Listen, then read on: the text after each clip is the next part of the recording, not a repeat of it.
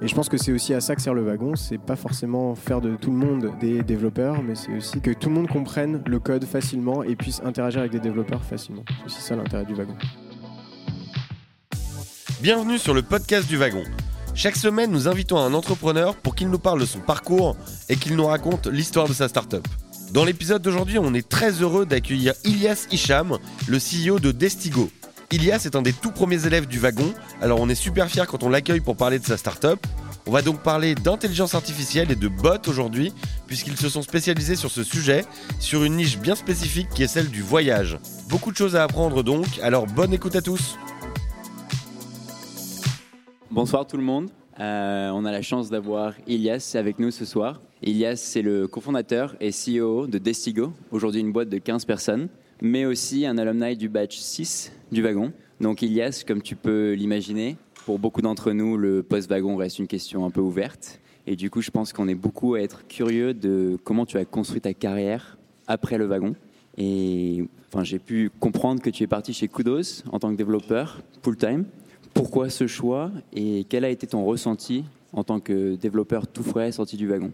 Bonsoir à tous. Euh, ça fait beaucoup de questions d'un coup. Je vais euh, D'abord, je voudrais dire que je suis très content d'être ici ce soir parce que euh, voilà, ça fait trois ans que j'ai quitté le wagon. J'étais dans une des premières promos et c'est, euh, voilà, un vrai plaisir de revenir euh, parler de mon expérience sortie du wagon. Donc, donc, je suis très content de vous rencontrer. maintenant, sur mon expérience qui a suivi le wagon, en fait, je suis rentré chez Kudos, qui est aussi une boîte qui a été montée par un ancien du wagon, Olivier Xu. et donc, je suis rentré chez eux en tant que développeur. Euh, on avait conclu d'un stage en fait de six mois sur lequel après je pouvais rentrer en CDI. Et euh, pour la petite histoire, ils étaient, euh, ils étaient vraiment en mode start-up dans le, au dernier étage de la maison d'un des fondateurs, Pierre. Et, donc on était vraiment, c'était en mode start-up garage quoi. Donc on était au dernier étage. Et donc j'ai voulu, j'ai voulu rentrer dans une autre boîte, enfin dans une start-up pour, pour faire développeur. Parce que je pense qu'à la fin du wagon, on, a une, commence à avoir une connaissance du code, on a de bonnes bases. Euh, c'est le but, je pense, du wagon, d'avoir des bases solides. Mais après, il faut construire par-dessus. Et donc, euh, et donc voilà, c'était le but de rentrer euh, en tant que développeur dans une autre boîte. Et est-ce que tu as, as, ressenti que ça t'aidait en fait, d'avoir peut-être un, une équipe autour de toi, de pouvoir travailler tous les jours sur ce que tu avais appris pendant le wagon? Ouais, alors je travaillais avec un, avec un gars qui est maintenant mon ami, qui s'appelle Jérôme Boé, euh, qui, était, euh, qui était lead dev euh, chez eux. et donc, il supervisait mon travail. C'était voilà, mon mentor dev chez, chez Kudos. et c'était vraiment, je pense, enrichissant de pouvoir travailler avec, avec lui, avec les fondateurs aussi, parce que du coup, on était une équipe de 4, 5, il y avait des stagiaires aussi, c'était 4, 5, 6. Euh, et donc c'était aussi l'environnement entrepreneurial que je pouvais découvrir euh, en bossant chez eux qui était, qui était intéressant et de voir vraiment euh, le début d'une début start-up. Comme je disais, on était, dans, voilà, on était au dernier étage d'une maison avec les fondateurs qui bossaient dans une chambre et, et nous qui bossions dans une autre. Enfin, voilà, et donc c'était c'était très enrichissant. D'accord. Je pense qu'il y aura très certainement plus de questions tout à l'heure sur, euh, sur pourquoi ce choix euh, du full-time versus euh, aujourd'hui, il y en a beaucoup qui, je pense, regardent vers la freelance versus le full-time et l'un ou l'autre. Mais du coup, est-ce que c'est à ce moment-là que tu as eu l'option d'aller à HEC Ouais, alors j'ai considéré faire, le, faire le master HEC entrepreneur sur la fin du wagon. Et il se trouve que, euh, que, voilà, quand je suis rentré chez Kudos, je leur ai expliqué, euh, voilà, j'ai la possibilité de faire HEC euh, entrepreneur. Donc si jamais je suis pris, je, quitterai la boîte et j'irai faire HEC entrepreneur. Et donc il se trouve que il y avait un des fondateurs qui avait aussi fait HEC entrepreneur. Donc et puis les deux venaient d'HEC, donc ils ont tout à fait compris l'opportunité qui, était offerte euh, et donc euh, ils ont tout à fait compris le fait que, j'allais choisir ça. Maintenant, je pense que voilà, s'il n'y avait pas eu cette opportunité-là, je serais resté chez eux en tant que dev euh, pendant. je me voyais bien faire quelques années en tant que dev pour vraiment asseoir mes, compétences de développeur. Mais, voilà, l'opportunité de, rencontrer peut-être d'autres gens dans un autre environnement avec vraiment quelque chose. Le master HEC entrepreneur est très appliqué vraiment au développement de développement d'activités. Donc euh, c'était une super opportunité pour moi que j'ai saisie. D'accord. Et euh, du coup, donc tu as fait HEC et c'est pendant HEC que tu as eu l'idée de créer Destigo? Est-ce que L'idée, elle vient pas du jour au lendemain. Enfin, en tout cas, nous, elle n'est pas venue du jour au lendemain. je voulais développer une, une start-up au début quand j'étais j'étais en master à HEC, qui était totalement différente et qui était liée à, plutôt à comment faire un, beau cadeau au sexe opposé. Ça s'appelait The Wingman. C'était une idée, je pense, qui mériterait encore d'être développée aujourd'hui. Il y a d'ailleurs des, plus jeunes promos de, euh, qui m'ont contacté parce qu'ils essayaient de développer à peu près la même chose. Euh, et il se trouve que j'ai démarré ce projet, j'ai contacté euh, Pierre, qui est actuellement notre CTO, Pierre Paquet. je l'ai contacté en, lui pitchant cette idée sur LinkedIn. il était, il était en, études en Angleterre. Et maintenant, après coup, je, sais qu'il trouvait que l'idée était pourrie, mais, mais, il a accepté quand même de jouer le jeu et de, de, bosser, avec moi. Et ensuite, euh, on s'est associé à un autre, euh, ami en fait, qui était dans ma promo d'HEC Entrepreneur, qui s'appelle Guillaume Laporte, et qui est aujourd'hui le CEO de Destigo. Euh, et donc voilà, on a regroupé nos forces au, cours du, au cours du programme en fait, d'entrepreneuriat d'HEC, parce qu'on commençait en fait, à avoir des projets qui étaient très similaires dans le voyage. Et donc on s'est dit, voilà, on, est potes, on se connaît, on a des, expériences et des, backgrounds complémentaires, donc autant, autant s'associer. D'accord.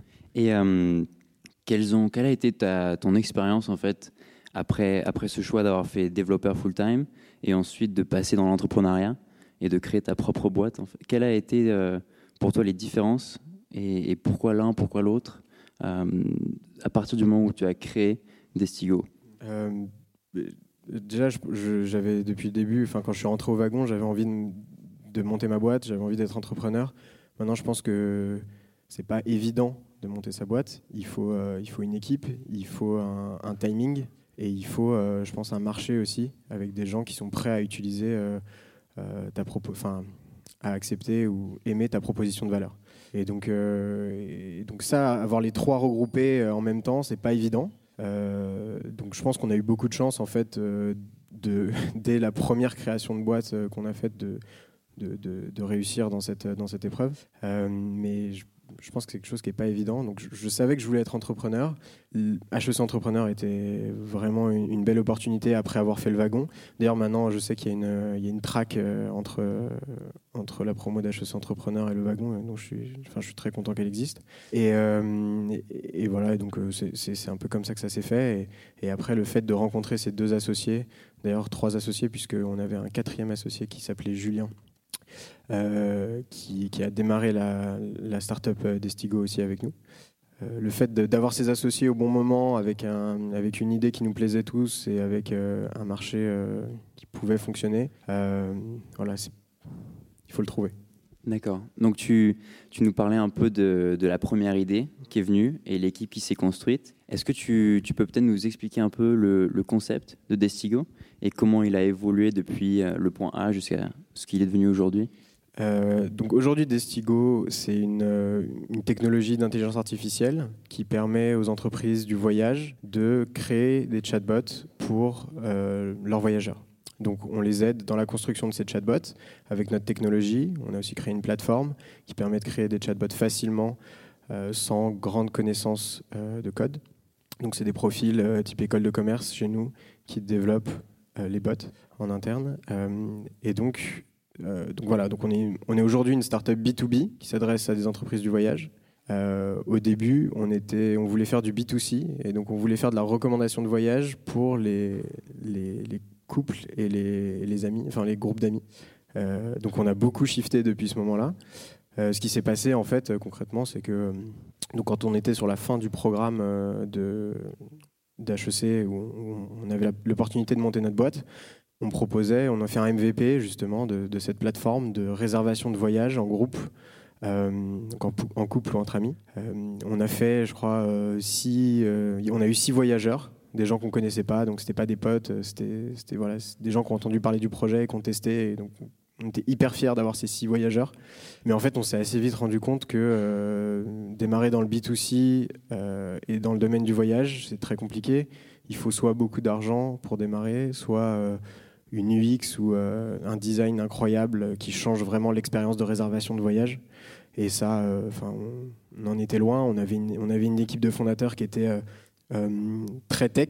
On avait deux, enfin, on avait deux ingénieurs très bons en code et aussi en intelligence artificielle. Et donc c'était voilà, faire une plateforme de réservation de voyage, on ne voyait pas forcément l'intérêt. Et donc assez vite, on s'est dit, il faut peut-être qu'on se ressente vers euh, une technologie plus, euh, bah, justement plus proche de l'intelligence artificielle euh, et avec un, axe plutôt B2B.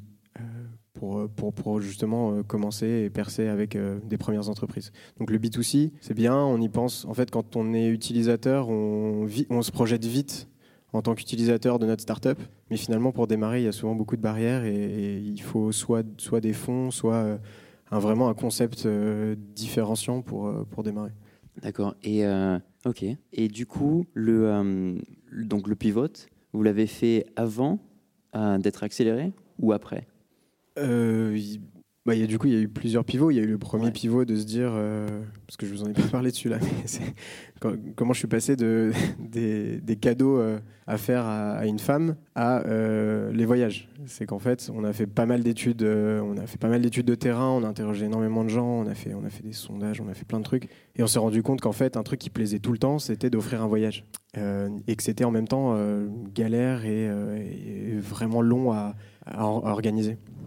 Et du coup, euh, voilà, donc à ce moment-là, on a fait un premier pivot du coup avec Pierre, et on s'est dit, euh, euh, c'est bête, il y a Guillaume et Julien qui font à peu près la même chose dans notre programme. ils voulaient faire aussi de la recommandation de voyage, et on s'est dit, bon, voilà, on va, on va s'associer, on va essayer de travailler ensemble tous les quatre. on est parti dans le B2C, on a fait nos six voyageurs. Suite à ça, on s'est rendu compte des blocages. On a pivoté vers le B2B. Et là, euh, et là, il y a eu une grosse période. Donc, quand on était euh, à l'accélérateur du Numa, hmm. on est rentré à l'accélérateur du Numa. On a eu beaucoup de chance d'ailleurs d'être pris, je pense, à un stade si jeune, euh, parce qu'ils croyaient justement en l'équipe et en notre capacité à, à, faire pivoter notre projet, justement. On a eu toute une période d'été, en fait. On a passé quasiment de juin à fin août à euh, sonder notre marché, interroger beaucoup de gens euh, dans le domaine euh, du voyage, du, voyage et du voyage d'affaires, autant des voyageurs que, des, responsables de des responsables voyage au sein des entreprises, des OTA, donc c'est les, Online Travel Agencies, euh, des, compagnies de, voyage. on, a, interrogé énormément de gens et on s'est rendu compte finalement qu'ils avaient tous des besoins un petit peu différents et qu'il fallait arriver à leur construire euh, finalement une solution qui serait adaptable euh, en fonction de leurs besoins. au même moment, il y a eu fin, donc c'était fin 2016, il y a eu le, enfin fin, pardon, c'était juste avant l'été 2016, il y a eu Facebook qui a annoncé le lancement des chatbots sur sur Messenger. Donc euh, voilà, grosse vague, euh, grosse hype autour des, chatbots. Et là, on s'est dit, OK, il y a un truc à faire euh, entre les chatbots, le voyage. il faut qu'on. Le voyage, c'est aussi un domaine où il y a, un manque dans l'accompagnement des voyageurs, un manque technologique en particulier. Et donc, on, on s'est dit, il faut, faire quelque chose à ce moment-là. Et je pense qu'il y a eu aussi la, clairvoyance de notre CTO, Pierre, qui, voulait dès le début faire quelque chose d'assez comment dire, euh, assez transversal. Il voulait faire une technologie qui soit adaptable en fonction des besoins justement euh, et qui soit modulable. Donc aujourd'hui, on a une technologie qui nous permet de, créer vraiment des chatbots sur mesure pour nos clients, euh, sur lesquels forcément il y a une base de connaissances qui est duplicable et qu'on peut, qu'on peut réutiliser d'un client à l'autre. Mais, mais on, a on, a en tout cas un outil qui nous permet de faire des chatbots vraiment sur mesure pour nos clients. Et donc ça, c'est hyper, euh, enfin, hyper valorisable aujourd'hui sur notre marché. Super. Euh, on est dans un batch là où, enfin deux batchs où il y a eu beaucoup de pitch et je pense beaucoup d'entrepreneurs après le programme. Et du coup, euh, peut-être te, demander un peu quels sont sur le, sur le plan perso en tant que pro les hauts, les bas dans la vie d'un entrepreneur, peut-être à Paris, peut-être en Europe, mais les choses qui t'ont plu, les choses qui t'ont moins plu, les choses que, t'ont appris, que tu as appris aussi. Alors, des hauts débats, euh, il y en a énormément. Euh, nous, on a, pris, euh, on a pris plein de claques, et en particulier dans les moments, je pense, où on s'y attendait le moins. dans les moments où on est trop confiant et on se dit, c'est bon, ce pitch, on va le tuer. Les, gens du jury, on les, on les connaît. Enfin, parce qu'au début, on fait beaucoup de pitch pour des jurys et pour rentrer dans des incubateurs ou des accélérateurs, ce genre de choses. Et, on se dit, voilà, le pitch, on va le tuer, on va rentrer. En fait, non, pas du tout. Euh, il se trouve qu'il y a un mec qui nous défonce pendant le, pitch. Euh, on ne sait pas pourquoi il pense que ce qu'on fait, c'est nul. Et, euh, et, voilà, ça se passe pas très bien. Et donc, là, il faut vraiment être persévérant et se dire. Euh, c'est pas parce qu'on n'a pas réussi la première fois qu'on n'y arrivera pas plus tard. Et, et, je crois qu'il y a, voilà, plusieurs expériences, en particulier euh, le, Welcome City Lab, où on est aujourd'hui. C'est un incubateur euh, de la mairie de Paris qui est spécialisé dans le domaine du voyage, euh, qui nous a d'ailleurs apporté beaucoup depuis qu'on y est. On n'y est pas rentré du premier coup.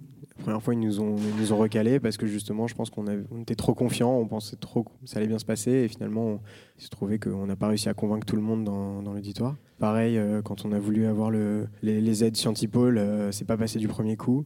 Enfin, voilà, il y a des hauts, des bas. Euh, il faut surtout persévérer et se dire que euh, si on, va dans la bonne direction et qu'il y a y, a, suffisamment de réception au niveau du marché je pense que c'est le plus important hein, au niveau du marché, de vos utilisateurs ou de vos clients, c'est que euh, c'est qu'il faut persévérer et qu'il qu y a quelque chose à faire. Et du coup, les, les hauts, les, peut-être pour toi, euh, le premier moment qui te vient à l'esprit quand, quand je te dis un moment où vous étiez vraiment fier de ce que vous avez créé?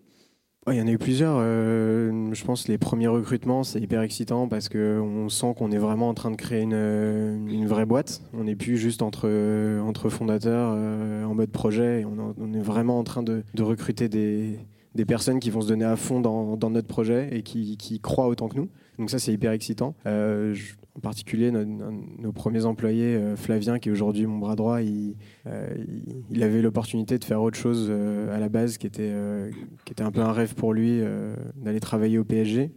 Et on l'a convaincu après, après son stage de finalement rester chez nous et, et, et de bosser pour, la, pour notre startup. Et ça, c'était vraiment un, c'était vraiment un gros gros win.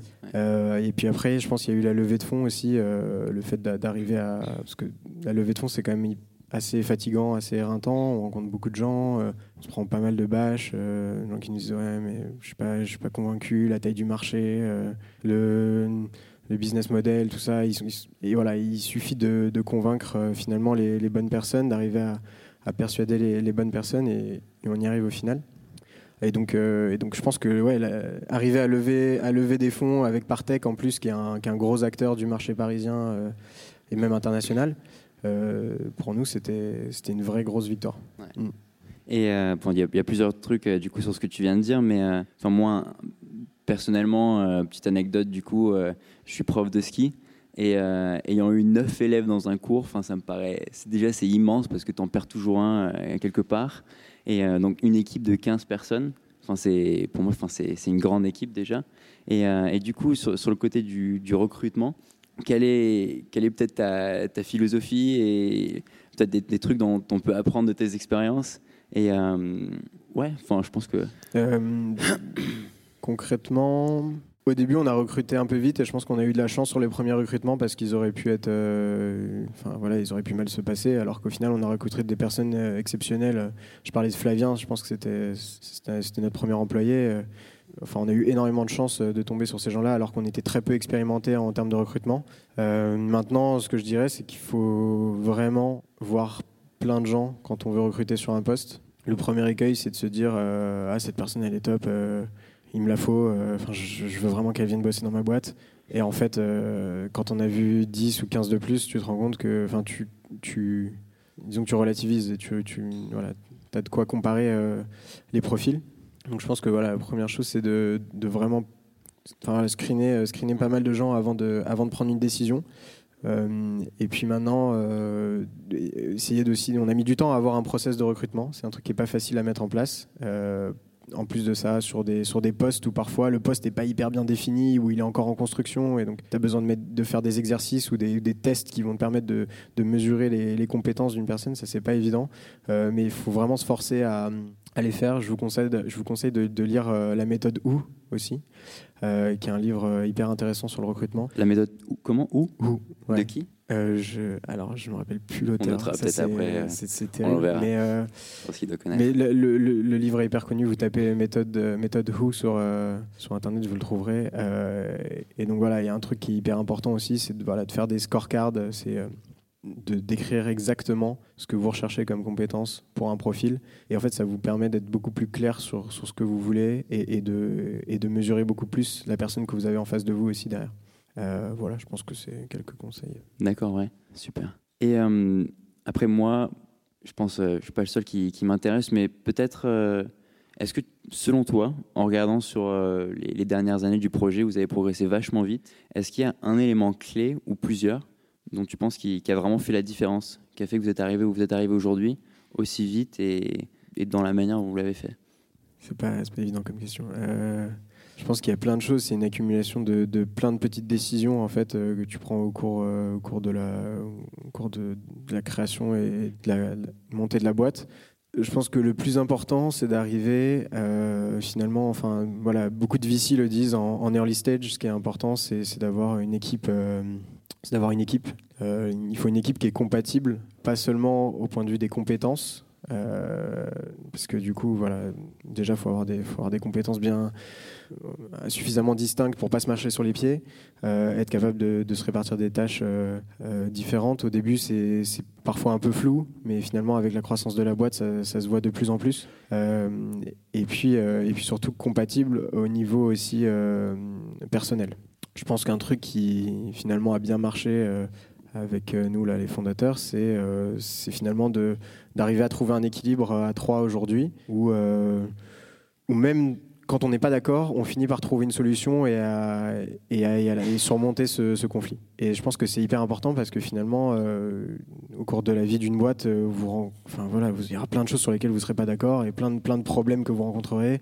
Et finalement, trouver le moyen de bosser à plusieurs et de, et de surmonter les problèmes pour pas rester bloqué 15 ans sur une question, c'est hyper important, je pense. Et euh, c'est ça, euh, enfin, je pense c'est ça, nous, qui nous aide à, à avancer et à avancer vite. Merci. Du coup, je vais rebondir sur une question un peu plus simple. Est-ce que tu codes toujours? La réponse est non. La réponse est non.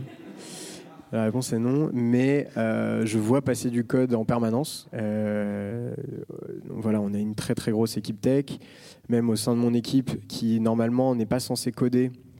euh, il y a besoin euh, régulièrement de, comprendre, euh, de comprendre du, code.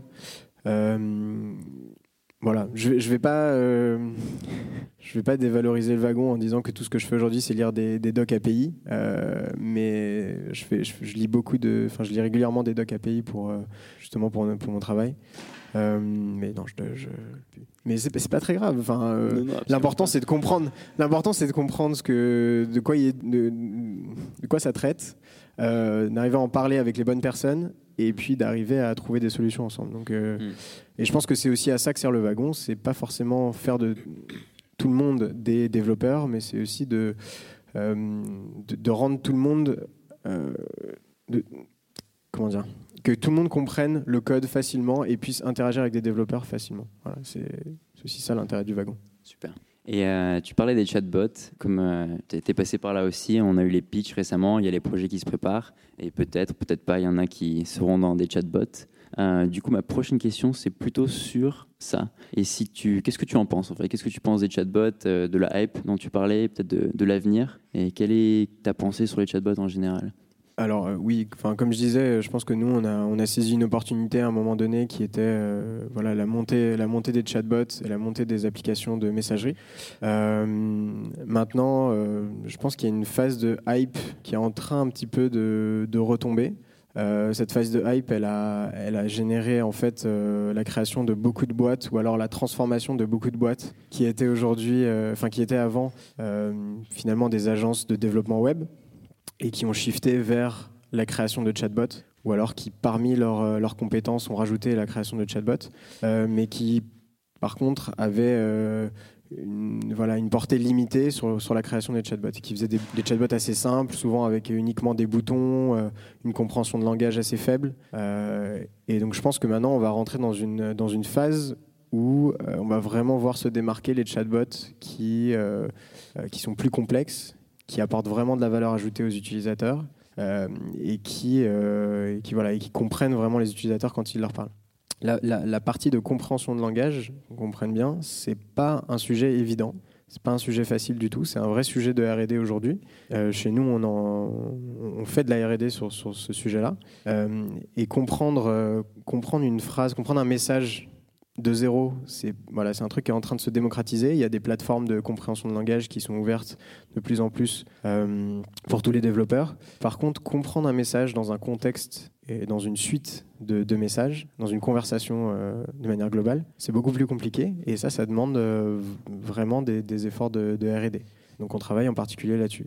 Donc voilà, je pense que on, se dirige vers des, en particulier pour, pour les chatbots, hein, les, les chat- chatbots par messagerie, vers des chatbots qui auront de plus en plus de fonctionnalités, je pense, intéressantes, euh, de plus en plus complexes et qui comprendront euh, les utilisateurs euh, mieux dans un contexte global.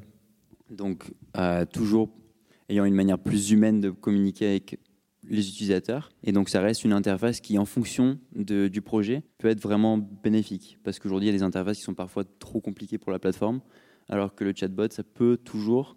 je pense que parfois, c'est mal utilisé, en fait. Et donc, euh, ce qui, ce qui m'intéresserait aussi, c'est de savoir, dans, dans- si peut-être si tu as un- une situation en tête ou un exemple où ça a été mal utilisé. Euh, je, je citerai personne, hein, je, mais les chatbots qui euh, envoient une notification pour te demander d'appuyer sur une quick reply, donc il y a juste un bouton en dessous pour savoir si tu as chaud ou tu as froid. Je, je trouve pas ça euh, particulièrement utile et finalement c'est de la génération de euh, c'est de la génération de, stats euh, faussées quoi. C'est pas c'est vraiment pas pas pertinent. Euh, maintenant, encore une fois, je pense que la pertinence des chatbots, c'est de pouvoir comprendre les utilisateurs quand ils ont une demande un peu plus complexe à formuler. Typiquement, nous, on, fait, on a créé le chatbot de la RATP. La complexité, c'est de dire je veux co- comment aller de Bastille à, euh, à Gare du Nord euh, en bus euh, pour y être à 18h. Là, il y a un peu plus de complexité déjà dans ce message-là. Et puis ensuite, le deuxième niveau de complexité, donc, qui est de comprendre le message, enfin le, contexte global, c'est de se souvenir de ce que l'utilisateur a demandé précédemment et de ne pas lui reproposer un truc qui n'a aucun, aucun rapport alors que, alors que l'utilisateur venait de poser la question. Donc voilà, tout ça, c'est euh, c'est vraiment là où les chatbots pourront avoir un intérêt euh, dans la réponse automatique d'une que- d'une question qui est quand même un petit peu complexe à comprendre, mais qui finalement pour un humain ne serait pas si difficile. Euh, typiquement sur, toute la partie de support client, il y a beaucoup de, de demandes qui sont récurrentes pour, les, pour, le support client et qui sont à faible valeur ajoutée pour eux, parce que finalement euh, c'est écrit dans leur FAQ, euh, mais les gens ont la flemme d'aller chercher, euh, mais c'est voilà, pas si compliqué. Si j'ai euh, telle carte de fidélité, à quels avantages j'ai le droit? Pour prendre le train par exemple Bon bah ça, ça fait perdre du temps au service client. Et en même temps, euh, les utilisateurs aimeraient avoir une réponse automatique ou une réponse instantanée à ces questions-là, sans aller passer euh, trop de temps dans la chercher dans les FAQ. Et donc c'est sur ce genre de demande où les chatbots ont vraiment un intérêt, euh, je pense. Donc pourquoi on s'est spécialisé dans le dans le voyage Bon, déjà, on avait, on avait très honnêtement, on avait démarré un domaine dans le voyage. On avait des fondateurs aussi, pas pour ma part, mais en tout cas, Guillaume avait travaillé chez Expedia auparavant. Euh, il venait d'une école hôtelière, enfin l'école hôtelière de Lausanne. Euh, Pierre avait travaillé chez Price Match, racheté par Booking. Enfin, il y avait des, il y avait un background qui faisait qu'on était quand même euh, attiré par le, domaine du voyage. Et à côté de ça, quand il y a eu l'opportunité des chatbots, on s'est dit que c'était typiquement le, domaine qui serait, euh, qui serait propice au chatbot parce que les voyageurs ont des besoins instantanés, ils ont besoin de savoir rapidement, ils ont besoin d'avoir rapidement une information. Tu es dans le taxi, tu veux savoir euh, de quel terminal part ton vol? Il faut, qu'on t'apporte la réponse rapidement, tu n'as pas envie de chercher pendant 15 ans. Donc c'est des, cas d'usage où tu as envie de printer ton boarding pass, tu des, choses comme ça où en fait tu as besoin d'une réponse très vite. C'est des cas d'usage dans le voyage où il y, a un sentiment d'urgence euh, auquel le chatbot répond bien. Et donc, euh, voilà, on, s'est dit que, finalement, rester dans le voyage pour faire des chatbots, c'était pertinent. Et à côté de ça, se spécialiser pour démarrer, c'est aussi pertinent. Maintenant, notre technologie n'est pas, euh, pas spécialisée dans le voyage. Ce qui est spécialisé dans le voyage, c'est l'entraînement que l'on donne à nos algorithmes et, euh, justement à cette technologie. C'est-à-dire qu'en en ayant traité des cas d'usage du voyage, on a entraîné notre intelligence artificielle dans des cas d'usage du voyage. Et aussi, on apporte une expertise dans ce domaine-là que d'autres concurrents n'ont pas. Du coup, j'ai une autre question. C'est, euh, je me lance dans, dans le monde de l'entrepreneuriat. Et est-ce que, tu as des choses que tu aurais fait différemment aujourd'hui en regardant dans, dans les deux dernières années? Est-ce que tu as des choses que tu aurais fait différemment euh, ayant appris tout ce que tu as appris? Euh, j'aime pas, j'aime pas, pas, trop pas. penser. T'as J'aime tout fait parfait. Non, mais non, mais j'ai- je pense pas avoir fait tout fait parfait, par- pas du tout, loin de là. Euh, mais je regrette pas du tout euh, ce qui s'est passé. Je regrette pas d'avoir fait les erreurs que j'ai faites. Et je pense qu'en fait, il faut juste arriver à, à tirer des apprentissages de chaque erreur qu'on fait. Et donc, donc non, je, je regrette, je regrette pas. J'aurais pas fait les choses différemment, je pense. Maintenant, voilà, faut tirer des apprentissages et se dire comment dans le futur on va, on, on va être meilleur. Et je pense que c'est ce qu'on essaie de faire avec euh, Guillaume et Pierre euh, tous les jours euh, dans notre boîte. Euh, on apprend aussi de nos employés euh, qui parfois nous font des retours, euh, des retours cinglants sur certaines choses, peut-être qu'on fait pas très bien en tant que jeune, jeune fondateur. Mais comme, comme quoi, par exemple? je veux dire, tous les trois, on, est sortis, voilà, on est, on, on est, on est tout fraîchement sortis d'école. On a eu quelques expériences assez courtes avant de monter notre boîte. Voilà, une équipe de 15 personnes, euh, on n'a jamais, jamais eu l'occasion de manager une équipe de 15 personnes euh, avant ça. Donc, je pense pas qu'on fasse mal les choses. Je pense qu'on fait très attention au bien-être de nos employés et au bien-être de la, de la boîte. Euh, mais ça arrive qu'on on soit maladroit parfois et qu'il faille, il faille rectifier les choses. Et donc, voilà. Mais je pense qu'on est toujours très, très ouvert pour discuter avec, euh, avec les gens de la boîte. Euh, ils, savent, ils savent très bien qu'ils peuvent venir nous, nous parler et c'est justement aussi pour ça que parfois ils nous font des retours. Euh, parce qu'on on sait s'améliorer, on sait, on sait reconnaître quand on, quand on peut faire des, des choses maladroites. Et donc voilà. Et, dans l'année qui vient, est-ce que vous avez des idées dans, dans quelle direction vous voulez diriger, dans, sur quel point vous voulez vous améliorer, sur quels sont peut-être les, les plus gros objectifs pour atteindre votre big picture? Euh, alors, on a pas mal d'objectifs. Euh, on a levé donc un million d'euros en juin dernier. Euh, commercialement, aujourd'hui, ça se passe, ça se passe vraiment bien, mais il faut qu'on accélère la croissance en s'étendant en particulier à l'international. Donc, on commence déjà à faire des chatbots dans d'autres langues. On fait du néerlandais, de l'anglais, de l'allemand, de l'espagnol. Donc, on commence à, à s'étendre à l'international, mais il faut accélérer cette croissance. Donc, commercialement, c'est voilà, de, de grandir commercialement. D'un point de vue produit. euh, Aujourd'hui, la plateforme qu'on a créée, elle était principalement utilisée par euh, les gens en interne, donc euh, les chatbot product owners. Euh, cette plateforme, on voudrait euh, au maximum l'externaliser euh, dans l'année à venir. Euh, donc c'est, euh, ça passe par euh, tout un processus de sassification, donc de, une vraie réflexion produit. L'avantage d'avoir commencé avec une plateforme qu'on a gardée en interne, c'est euh, de pouvoir aller très vite en fait. On a fait plein d'erreurs sur la plateforme, on a, en fait on poussait, on mettait, on mettait en prod très rapidement euh, des features qui étaient parfois dégueulasses, mais, euh, mais au moins elles fonctionnaient, elles nous permettaient de, de livrer un truc au client et, et- et voilà. Et d'un point de vue front, c'était, c'était absolument horrible. Mais aujourd'hui, on est en train de travailler là-dessus. On a une développeuse front qui, euh, qui, qui travaille avec nous là-dessus. On, recherche un, product designer en ce moment, en ce moment même. Donc, euh, donc voilà, on a un vrai, vrai objectif de sassification euh, de notre plateforme. Et, et puis voilà. Et puis moi perso, il faudrait que je fasse un peu plus de sport. J'ai beaucoup pas, j'ai pas assez de temps de faire, pour faire du sport, mais c'est tout. Bonjour, Boilem Malouche. Je suis actuellement étudiant au batch. C'est combien? 130 134. Non, moi, j'avais une question. Je suis assez intéressé par euh, ce que vous faites, surtout sur les chatbots. Je voulais savoir euh, dans quelle mesure vous arrivez. Je pense qu'il y a d'autres acteurs aujourd'hui qui, euh, font des chatbots. Et vous, aujourd'hui, comment vous arrivez à vous démarquer, euh, soit d'un point de vue technologique ou d'un point de vue marketing euh, Comment vous arrivez dans cette euh, jungle du chatbot à vous démarquer, à arriver à choper des clients comme la SNCF Alors, on a, euh, je pense, qu'on a plusieurs euh, points de différenciation. Le premier, euh, bah, évidemment, c'est la spécialisation dans le domaine du voyage. On parle à des acteurs dont on connaît le métier, dont on connaît les enjeux, et avec une technologie qui, qui permet de répondre à leurs besoins. Donc ça déjà, je pense que c'est un, fait marquant. Deuxièmement, on a une technologie, je pense, honnêtement, je, je rougis pas en, disant ça. On a une technologie qui est, en avance, enfin qui est, très avancée par rapport à l'état du marché sur la partie euh, compréhension de langage euh, et justement la partie euh, contextualisation, contextualisation des messages. Également le, fait, on travaille beaucoup sur le fait que le- les bots soient capables de comprendre automatiquement ou de, détecter automatiquement lorsqu'ils s'éloignent du- d'un comportement euh, nominal. donc, donc c'est des, des, vrais sujets de R&D. On a, on a, vraiment une équipe R&D dans la boîte qui, qui s'occupe de ça.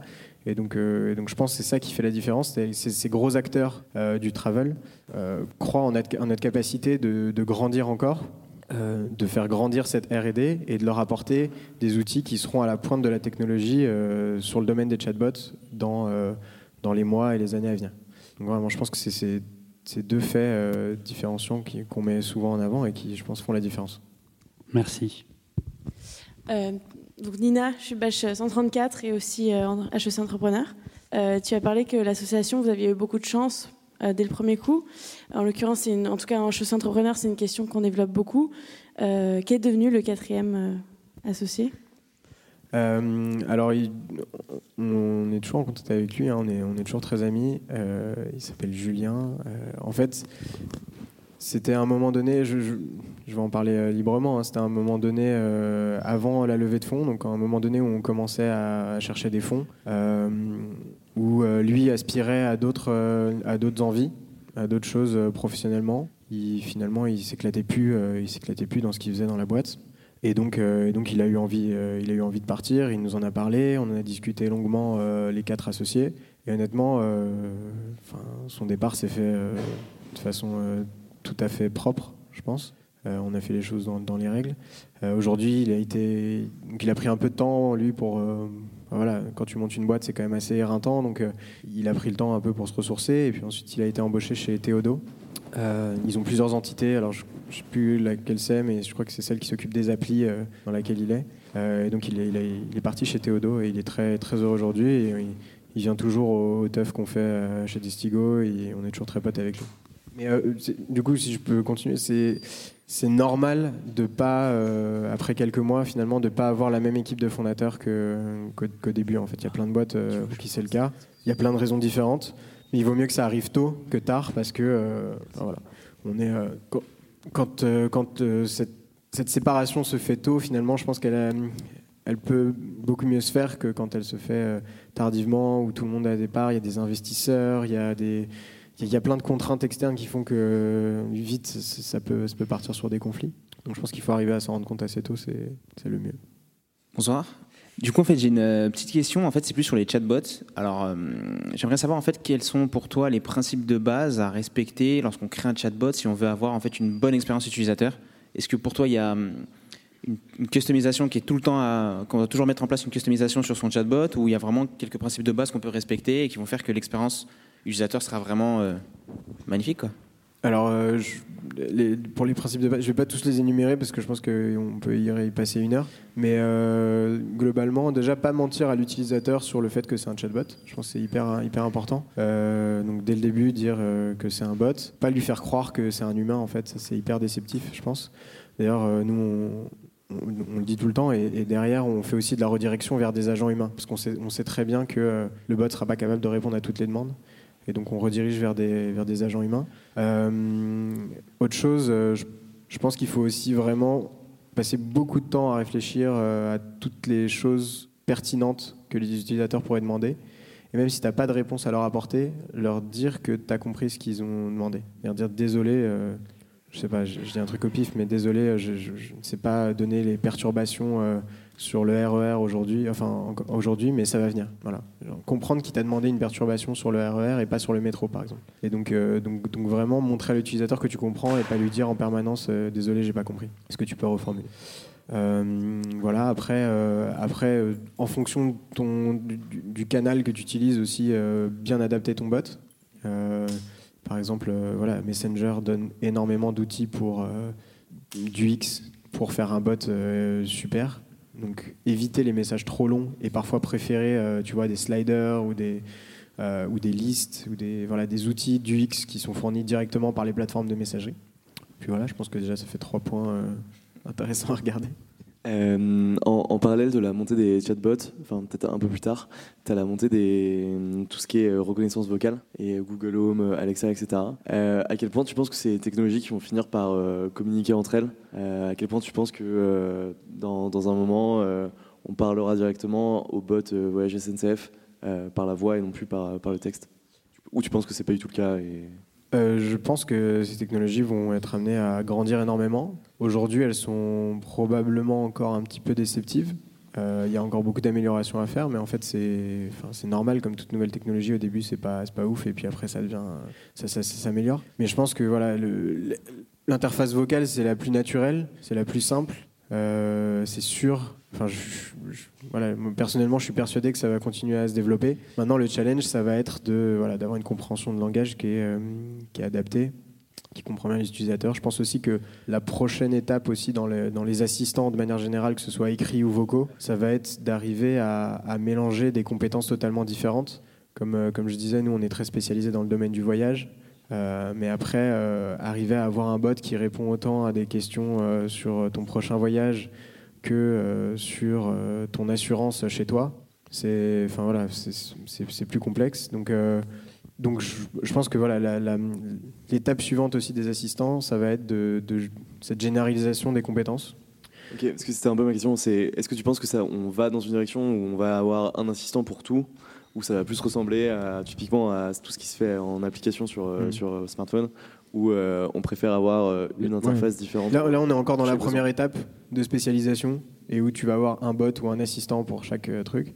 Il y a euh, voilà, les assistants vocaux de Amazon, de, de Google Home qui permettent d'avoir différentes compétences, mais finalement, finalement, chacun construit sa propre compétence qui après est centralisée sur Google, Alexa, tout ça. Donc, je pense que de toute façon, les assistants généralisés, ils seront euh, développés par, enfin, ils seront détenus par euh, les gros acteurs de la tech, parce que ce sera très compliqué pour euh, une start-up qui démarre d'arriver à traiter plein de sujets à la fois.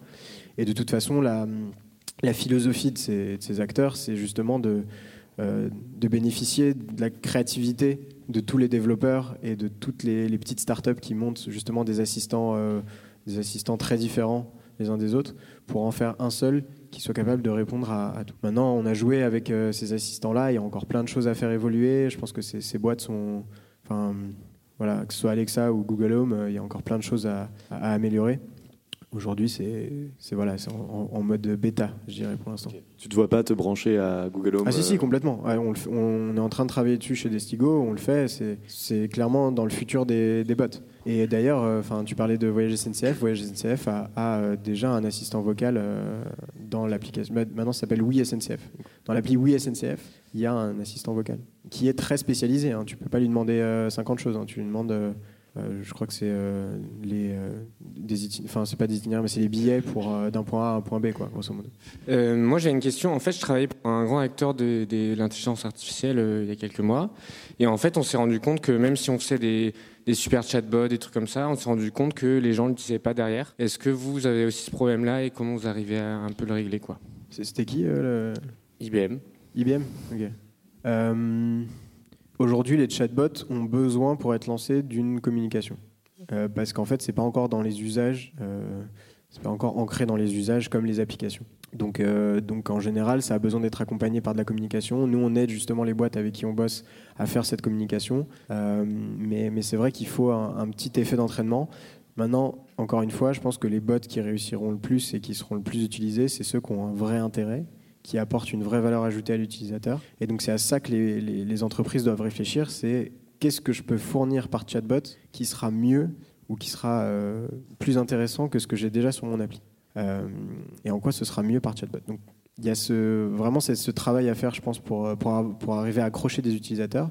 Et il y a aussi un deuxième, euh, un deuxième outil qu'on a pour, pour accrocher des utilisateurs, c'est avoir des fonctionnalités qui sont, euh, qui sont récurrentes. Donc, par exemple, euh, faire du push, t'abonner à, une ligne, à une ligne de métro, par exemple, pour être informé des perturbations, ce genre de choses. Ça permet d'avoir des utilisateurs récurrents qui vont venir continuer à utiliser le bot. Nous, tous les utilisateurs qu'on a aujourd'hui, par exemple, sur la RATP, de temps en temps, on leur push un message pour les informer des nouvelles fonctionnalités qu'on met en production.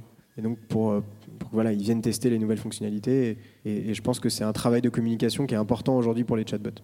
On est encore dans une phase où c'est des, early adopters. Mm.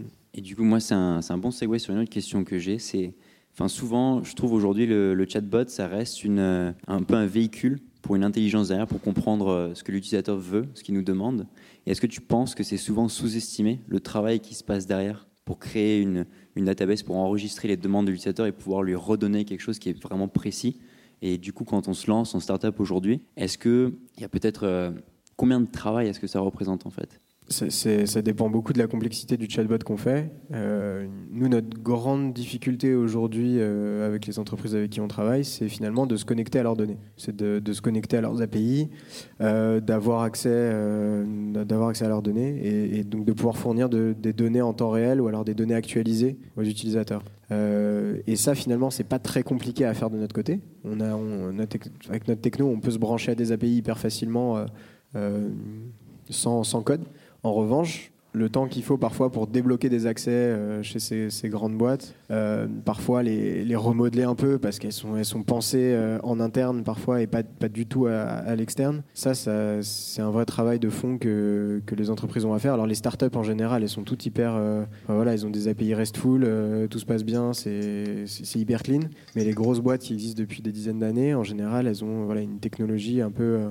un peu ancienne qu'il faut, qu'il faut mettre au goût du jour. Moi, j'ai une autre question, mais après, on rentre dans une nouvelle catégorie. Euh, bah, j'ai vu, j'ai vu sur ton profil LinkedIn, et du coup, d'un côté plus perso, que tu étais investisseur. Comment devenir investisseur en startup? Comment se lancer?